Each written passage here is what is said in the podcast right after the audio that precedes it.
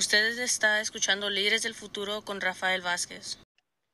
Y buenos días, buenas tardes, buenas noches, depende cuando está escuchando este episodio del podcast o cuando está viendo este video. Mi nombre es Rafael Vázquez, este es su programa Líderes del Futuro. El día de hoy tengo el privilegio y la oportunidad de hablar con la doctora Mayra Lara, quien es la directora de programas educativos para la organización Education Trust West. Gracias por aceptar la invitación de estar conmigo el día de hoy. Rafael, gracias a ti por invitarme. Es una conversación muy importante. Definitivamente. Y el día de hoy estamos aquí para tener un diálogo acerca de la proposición 16. Hay muchos estudiantes, muchas estudiantes que se están comunicando conmigo del colegio comunitario en el cual ah, estoy, de universidades uh, públicas, privadas, de todo el estado de California y dicen, ¿qué es esto de proposición 16? Ah, necesito saber porque estoy a punto de votar y no entiendo. Me llegó información de un lado, he visto comerciales del otro lado, uh, los diferentes puntos y estoy más confundido, confundida de antes que hubiera yo visto la boleta. Entonces, me gustaría que empezara usted educándonos un poquito más acerca de qué es la proposición 16 y cuál es la intención de esta proposición.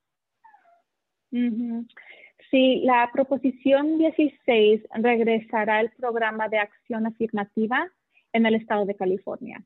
Entonces, el propósito de la acción afirmativa es, es por decir, es una herramienta para promover la igualdad de oportunidades para las personas que, por ejemplo, históricamente han enfrentado barreras educativas, económicas e institucionales para lograr el éxito. O sea que la proposición 16 regresará la, habilidad de tener oportunidades eh, iguales para, para, para las personas, para las mujeres, para las personas de color, y, es muy importante para el éxito del estado de California que todos tengamos este, las oportunidades para, para tener éxito en este estado. Y aquí es donde hay unas personas, sea en la oposición o gente más conservativa, yo diría, que dicen, no, no, no, no, hay que tratar a todas personas iguales y si uno va a su página de la oposición a esta proposición, ah, ellos promueven la igualdad, pero parece que se les olvida que para gente de color, para mujeres, estamos hablando de la equidad, que es diferente de la igualdad. entonces, es importante de que entendamos el historial un poquito antes. La proposición 16 está tratando de eliminar la ley 220, no, 209 pero también en los 90 tuvimos la proposición 187, 227. ¿Nos podría educar un poquito acerca de este historial? Porque en realidad la 16, si la entiendo correctamente, está tratando, está tratando de crear equidad para la gente de color, para las mujeres, la cual fue prevenida por ley desde los 1990. Sí, exactamente. Este, la proposición 209 fue una de, muchas leyes en California de los años 90 con motivos discriminatorios. por ejemplo, teníamos la proposición 187 que, este, que eh, prohibió que las personas fueran, las personas inmigrantes, por ejemplo, sean elegibles para beneficios públicos. Pero es importante recordar que en el 1997 un juez federal declaró eh, la proposición 187 inconstitucional. Entonces, también tenemos la proposición 227 en 1998, que dijo que solamente se iba a hablar inglés en las escuelas públicas en el estado de California. Pero en el 2016, con la proposición 58, los votantes de California dijeron, no, queremos que se permitan otros idiomas en las escuelas públicas.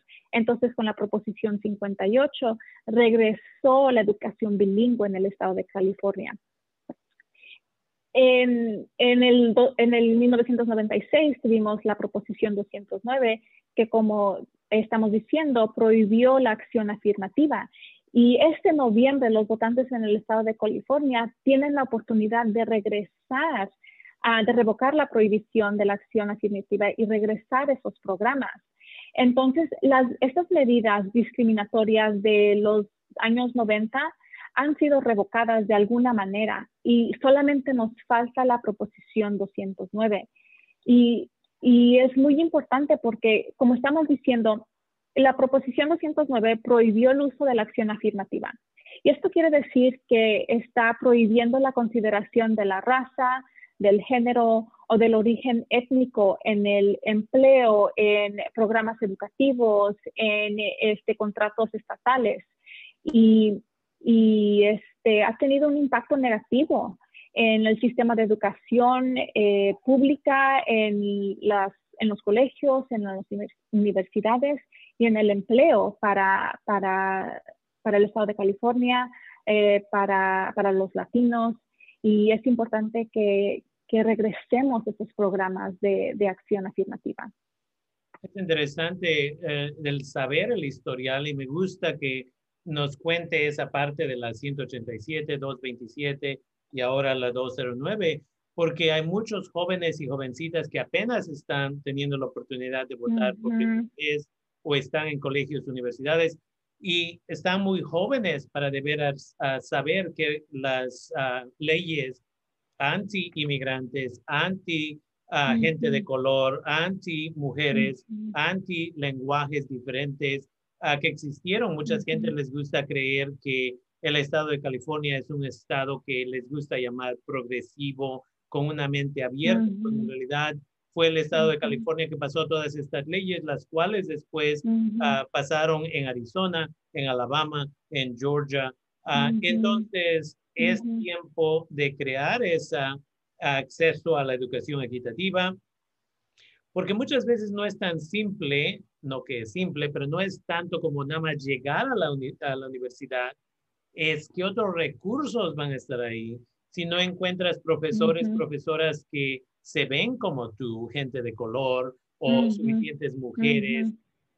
Pierde uno, like, ¿qué hago aquí? Right? Eh, luego, para muchos, muchas estudiantes, es acerca de que si tienen o no tienen el apoyo, no nada más económico, emocional, de guianza y todo eso.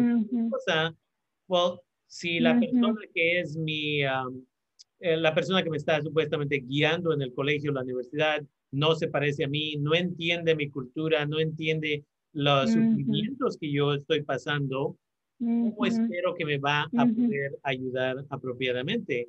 Ah, entonces, esa es la cosa. Y para mí es importante esto de que en muchos colegios y universidades tenemos ahora números más grandes de gente de color, pero la, la facultad no representa esos mismos, right? Yo tengo varios colegas que tienen doctorados y han aplicado para posiciones en filosofía, en historia, en gobierno, en colegios comunitarios y universidades. Y muchas veces nunca agarran su primera entrevista, muchas veces no llegan a la segunda entrevista y a veces es. acerca de que agarran a las mismas personas de, you know, anglosajonas muchas veces, ah, no muchas mujeres. Entonces, una vez más, lo hace muy difícil para que él o la estudiante ah, pueda sobresalir. Ahora, la oposición sigue diciendo lo mismo. Mira, eliminamos esa equidad y todavía de todos modos tenemos más gente de color, más mujeres que están yendo a colegios y universidades. ¿Qué respuesta les da usted a esas personas? Claro que sí tenemos más este, personas de color en universidades y más este, mujeres en universidades, pero es importante recordar que los números para todos han subido. Así es que si los, números han, subido para todos de que entren a las universidades, claro que también van a subir los números para, para eh, las personas de color, para las mujeres pero no está la, equidad. Por ejemplo, eh, si sabemos que en el estado de California eh, se me hace que son 52% eh, de los estudiantes de la high school son estudiantes latinos, pero solamente se me hace que es el 24% de estudiantes en el sistema de University of California, de UC, son estudiantes latinos. ¿Cómo puede ser que, tenemos el 52% de estudiantes en las escuelas de California que son high school seniors, pero solamente van a ser 24% de los estudiantes que están en el UC system, eh, en, que en las universidades públicas? Así es de que, sí, claro, es verdad, este, y se tiene que celebrar que los números de, estudiantes de color y las mujeres estamos yendo a las universidades, pero eh, los números han crecido para todos. Entonces, claro que van a subir los, números para nosotros también. La equidad no está ahí y es lo que estamos, este, eh, es lo que queremos que pase, que todos tengamos la equidad y las mismas oportunidades. Y es exactamente lo que tú dijiste. Claro, entrar a la universidad es una cosa, es un paso, es solamente uno, pero también tenemos que recordar que son los recursos que van a ser disponibles cuando entramos a la universidad y la proposición 16 asegura, asegurará que tengamos los, los recursos para, para, satisfacer las necesidades de los estudiantes en, la, en las universidades, porque, porque no todos tenemos este, los recursos para poder sobresalir. Entonces, este, la proposición 16 hará posible para que esos recursos sean este, disponibles para los estudiantes de color y para las mujeres que están en, en las universidades y también para los que están en las, en las escuelas públicas de K-12, de, del kinder al, al 12 grado.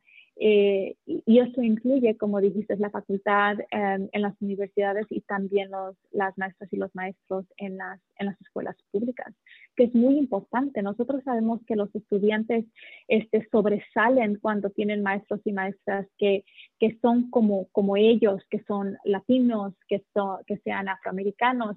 Y ahorita en el estado de California, este, sabemos que, por ejemplo, el 77% de estudiantes son estudiantes de color, pero solamente el 35% de maestros y maestras son maestros de color. Y, eso no, es justo. Si queremos que los estudiantes este, sobresalgan, eh, también tenemos que darle las oportunidades este, a, los, a los maestros.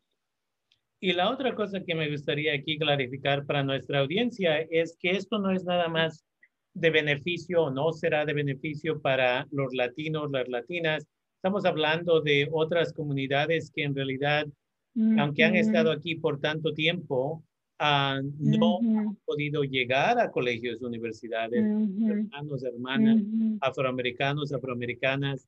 ha habido tantas experiencias negativas, hay tanta pobreza en las comunidades, el sistema educacional no siempre promueve de que vayan a universidades, violencia policíaca, todo ese tipo de cosas. Y luego para nuestros hermanos, hermanas indígenas de estos lugares, yo siempre cuando enseño mis clases, hablo con mis estudiantes de que les digo, en este colegio donde ustedes están sentados ahorita, esta es propiedad que le pertenece a la gente indígena, pero si te das la vuelta alrededor de este colegio, no hay gente indígena. Tenemos contada la gente, vamos a decir, en el colegio de Santa Rosa, eh, en un momento había más o menos 26 mil estudiantes y de esos 26 mil estudiantes eran tal vez 250 ah, gente indígena. ¿Cómo podemos justificar eso? Bueno, tenemos que ver el, el, desde que entraron al kinder hasta la preparatoria, cuántos obstáculos fueron creados para que ellos, ellas no llegaran a ese nivel. Entonces, es mucho más ah, complejo de lo que la gente entiende, pero espero que este diálogo les sirva a gente que todavía está un poco confusa acerca de la proposición 16, de que puedan entender de qué se trata. Y quiero agradecerle por ah, tomarse el tiempo, por estar conmigo el día de hoy. Ah, para poder explicarle a nuestros estudiantes, a los, las votantes y a la gente indocumentada que no puede votar, si usted está aprendiendo algo acerca de este diálogo, vaya y use este conocimiento para convencer a alguien que pueda votar de que vote por lo que vale. El California Public Policy Institute eh, ha dicho que para el 2025, si nuestras comunidades de color no se educan, entonces vamos a estar cortos en California 1.6 millones de trabajadores y trabajadoras para carreras que requieren por lo menos dos años de educación. Y una vez más, esos trabajos podrían ser para estas personas que quieren ir al colegio, que quieren ir a la universidad, pero desafortunadamente no se les ha creado la equidad necesaria para que se les empuje y puedan sobresalir a ese nivel. Entonces, quiero agradecerle una vez más a doctora a Mayra Lara por tomarse el tiempo y estar conmigo el día de hoy y educar a la comunidad acerca de la proposición 16 para que voten para esta proposición. Sí, gracias a ti, Rafael. Eh, gracias por la conversación. Y, y, si gustan más información este, sobre la proposición 16, nosotros, la organización The Education Trust West, tenemos mucha información en, en, nuestra, en nuestras páginas um, electrónicas, en our website. Así es de que ahí pueden encontrar mucha información para, para tener esta conversación con sus vecinos, uh, con sus este, hermanos, hermanas, hijos, sobrinos, con todos para, para que podamos regresar la equidad en el estado de California. Muchas gracias. Gracias. Entonces, para la gente que nos está escuchando en el podcast y la gente que está viendo el video, vamos a tener en la descripción la página web para EdTrust West para que así puedan ah, recibir más información. Muchas gracias una vez más. Gracias.